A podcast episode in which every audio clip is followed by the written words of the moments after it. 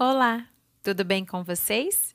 Meu nome é Adreísa, eu sou educadora de leitura da Fábrica de Cultura de Vila Curuçá e hoje vou falar para vocês sobre a missão de pesquisas folclóricas idealizada pelo Mário de Andrade.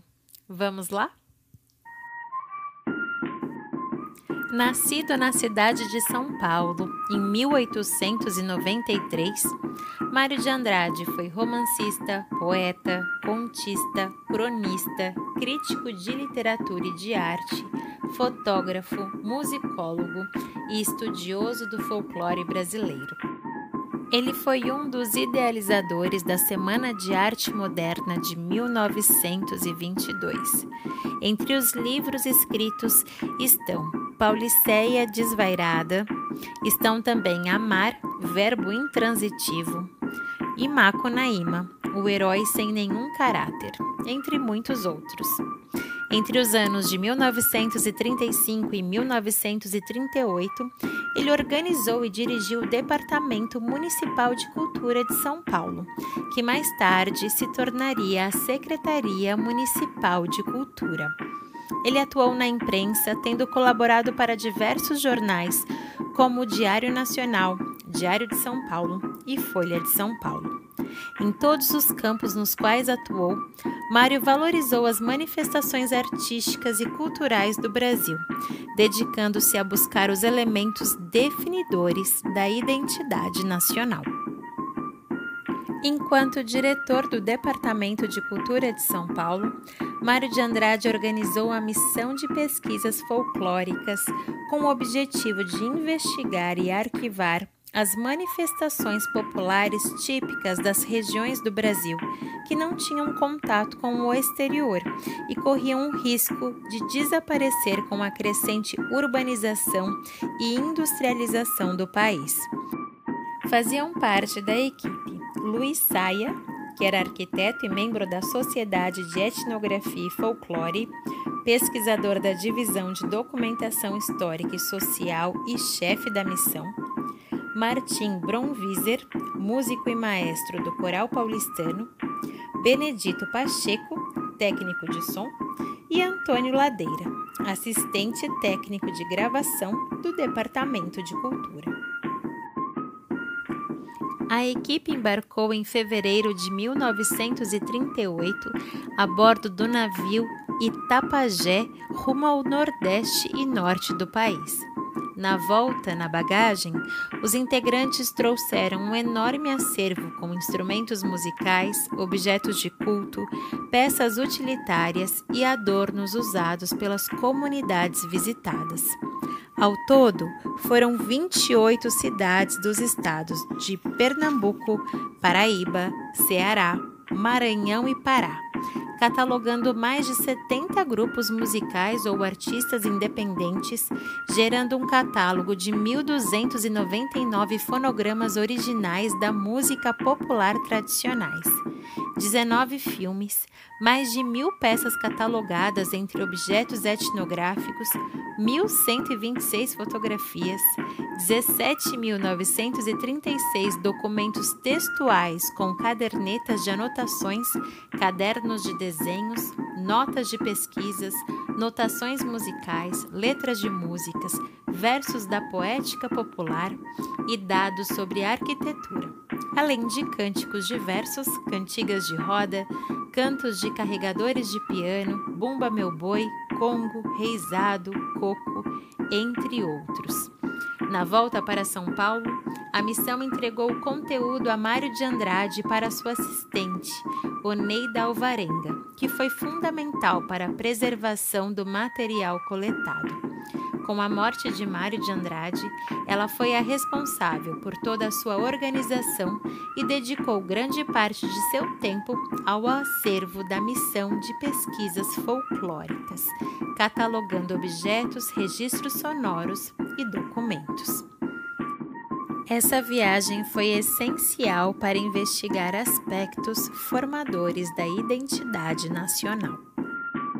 Como o próprio Mário de Andrade insistia em dizer, faz-se necessário cada vez mais que conheçamos o Brasil, que, sobretudo, conheçamos a gente do Brasil. Nós precisamos de moços pesquisadores que vão à casa do povo recolher com seriedade e de maneira completa o que esse povo guarda e rapidamente esquece, desnorteado pelo progresso invasor. Mais de 80 anos após a captação realizada pela missão, uma parceria entre o Serviço Social do Comércio SESC São Paulo e Prefeitura da cidade de São Paulo, por meio da Secretaria Municipal de Cultura e Centro Cultural São Paulo, resolveram disponibilizar outra vez ao público uma nova edição do projeto. O objetivo de distribuir estes saberes da missão de pesquisas folclóricas idealizada por Mário de Andrade. E como disse Danilo Santos de Miranda, diretor do SESC São Paulo, Mário foi um homem construtor de pontes, politizando a poética e poetizando a política, lutando contra a estagnação das coisas pelo deslocamento entre mundos. A produção Missão de Pesquisas Folclóricas, publicada pelo SESC São Paulo em parceria com a Prefeitura de São Paulo, é um recorte expressivo do extenso material recolhido pelos pesquisadores na época da missão. Desta forma, o material é uma antologia composta por seis CDs que oferecem um rico panorama dos gêneros praticados nas regiões norte e nordeste do país. Além disso, os organizadores dessa antologia puderam acrescentar aos registros da missão exemplos de uma manifestação ocorrida em São Paulo antes mesmo que ela fosse iniciada. Trata-se da congada e de danças diversas. A missão de pesquisas folclóricas teve seu embrião em 1928, na fase mais intensa da vida do pesquisador de campo. Nesta época, Mário de Andrade já entendia a necessidade do registro das músicas cantadas em diversas regiões, músicas que a coletividade vinha esquecendo ou substituindo por outras músicas. Nesse sentido, ele acreditava que a fonografia poderia ser um remédio para assim preservar a memória musical do país. O ano de 1928 é de fato um ano de grandes projetos e trabalhos na vida de Mário de Andrade. Nesta época, ele estuda em profundidade a poética popular, analisando centenas de melodias oferecidas por amigos e alunos. Ele também busca exemplos de metodologias para a pesquisa de campo que pretendia realizar escrevendo para amigos do Norte e do Nordeste, solicitando informações sobre as manifestações musicais de suas respectivas regiões, com vistas a preparar bases estratégicas de pousadas para trabalhar. Ele viaja em dezembro, primeiro para o Rio Grande do Norte, em Natal, depois para Paraíba, depois acompanha o Carnaval do Recife e no regresso para São Paulo traz milhares de melodias sobre as quais se debruçaria até meados de 1935, pretendendo publicar uma obra vasta sobre o cantar nordestino. Durante os sete anos dedicados à pesquisa sobre o material trazido em 1929, amadurece o musicólogo Mário de Andrade e conhecedor do cantar popular do Brasil, e revigora a crença na necessidade do registro, gravando, fotografando e filmando ele começa a perceber também a necessidade de formar pesquisadores. Em 1936, ele já travara amizade com a jovem etnóloga Dina Dreyfus, que estava no Brasil. Junto à discoteca, Dina oferece o curso de etnografia e folclore, orientando os alunos para o trabalho de campo voltado, neste primeiro momento, para a coleta de objetos. Deve-se a ela, provavelmente, a bibliografia a qual Mário de Andrade tem acesso, especializada na coleta de documentação musical em campo. Esta metodologia foi a fonte empregada pela missão de pesquisas folclóricas. E assim, em 1938, o Departamento de Cultura enviaria o grupo de pesquisadores para o norte e nordeste do Brasil com o intuito de registrar as músicas que homens, mulheres e crianças cantavam para trabalhar, divertir-se e rezar. A ideia era que cada tema deveria ser abordado de tal forma que, através dos discos gravados, fotos tiradas, cenas filmadas e entrevistas feitas com seus cantadores e dançadores, qualquer pessoa pudesse no futuro estudá-lo mediante a recomposição de todos os seus elementos, sendo uma pesquisa que pretendia se aprofundar nos assuntos. E assim, em 1938, nos primeiros dias de fevereiro, a equipe se reuniu em Santos para o embarque das bagagens e a partida para o Nordeste a bordo do navio Itapajé. Após algumas escalas, o grupo chegou em Pernambuco e lá passaram por alguns municípios diferentes, colhendo acalantos, aboios, cantos de carregadores de piano, toré, cantos com viola, xangô, cocos, bumba meu boi e caboclinhos.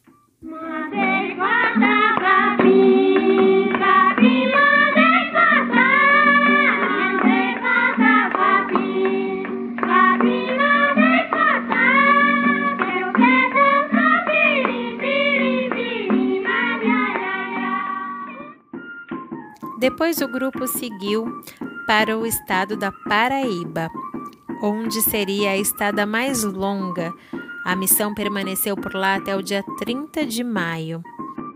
Além de visitarem os arredores de João Pessoa, também visitaram bairros e outros municípios. Ali foram colhidas cantigas de roda, aboios, cantos de pedintes, cantos com viola, cocos, bumba meu boi, chegança de marujos, reis de Congo, reizado e praiá.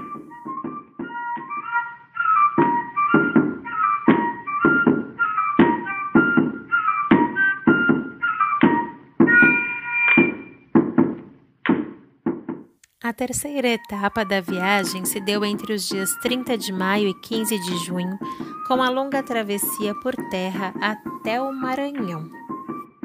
Lá foram registrados o boi bumbá, o tambor de crioula, tambor de mina e carimbó. E adorei, papai, adorei, não adoro mais, adorei, senhora mãe, adorei, não adoro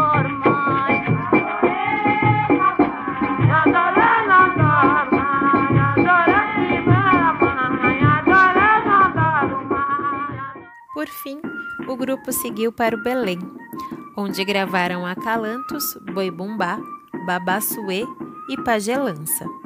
Nosso boi chegou nessa redondeza, daqui